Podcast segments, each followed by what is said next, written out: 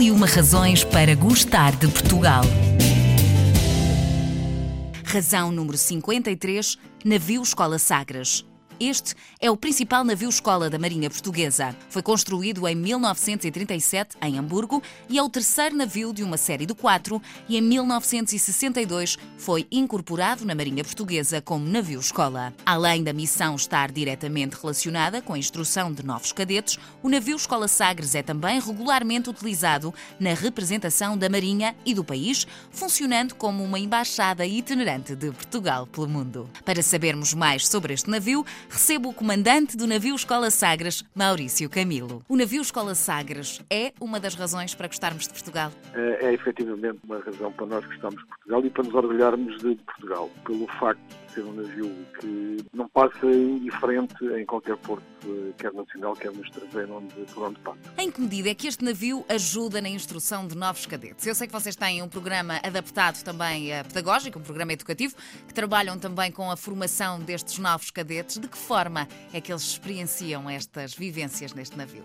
Portanto, no final de cada ano letivo, uh, portanto, mais próximo do verão e depois durante o verão, uhum. uh, os cadetes que tiveram as aulas durante o ano letivo normal embarcam no navio Escola Sagres para passar para a prática um conjunto de, de conhecimentos teóricos que foram foram aprendendo. Passa-se com, com os cadetes do primeiro e uhum. do segundo ano, portanto, essencialmente no início da sua, da sua formação, na parte mais básica da marinharia e da, da própria navegação. Agora, num país de navegadores, que histórias é que nos contam este navio?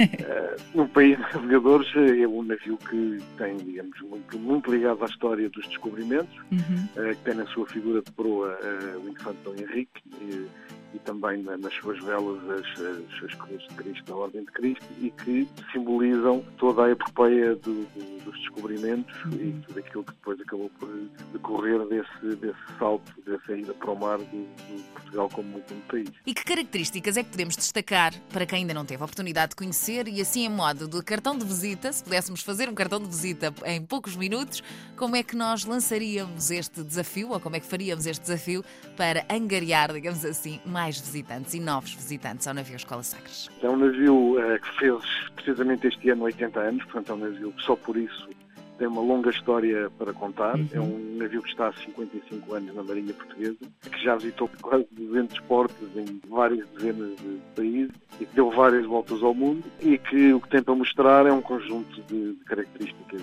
eh, em que junta, no fundo, um bocado a tradição de andar no mar, andar no mar da vela e da, da prática da vela uhum. e daquilo que se aprende no mais básico que existe e também depois acaba por, na parte de, da navegação, eh, estar atualizado e portanto a formação pelo, pelos equipamentos mais modernos que atualmente existem nos navios. Este navio é também por ele, como referiu há pouco e muito bem, um embaixador de Portugal pelo mundo. Como é que é a reação dos estrangeiros quando veem ou visitam esta embarcação pela primeira vez? Como eu disse há pouco, é um navio que não passa indiferente. É um navio que não só é, maravilha de Portugal, mas também é Portugal, literalmente Portugal é uhum. é território português, e tem uma diferença para as outras maravilhas, provavelmente, que, que se desloca. E, portanto, nós podemos levar um pouco do, do nosso território aos vários portos do estrangeiro. E, obviamente, que para os portugueses tem significado de ser um pouco de Portugal que está ali e que chega, não é? Aos uhum. pessoas que vivem há muitos anos fora do, do nosso território. Para os estrangeiros, é uma forma também de nós mostrarmos os nossos, os nossos valores, a nossa cultura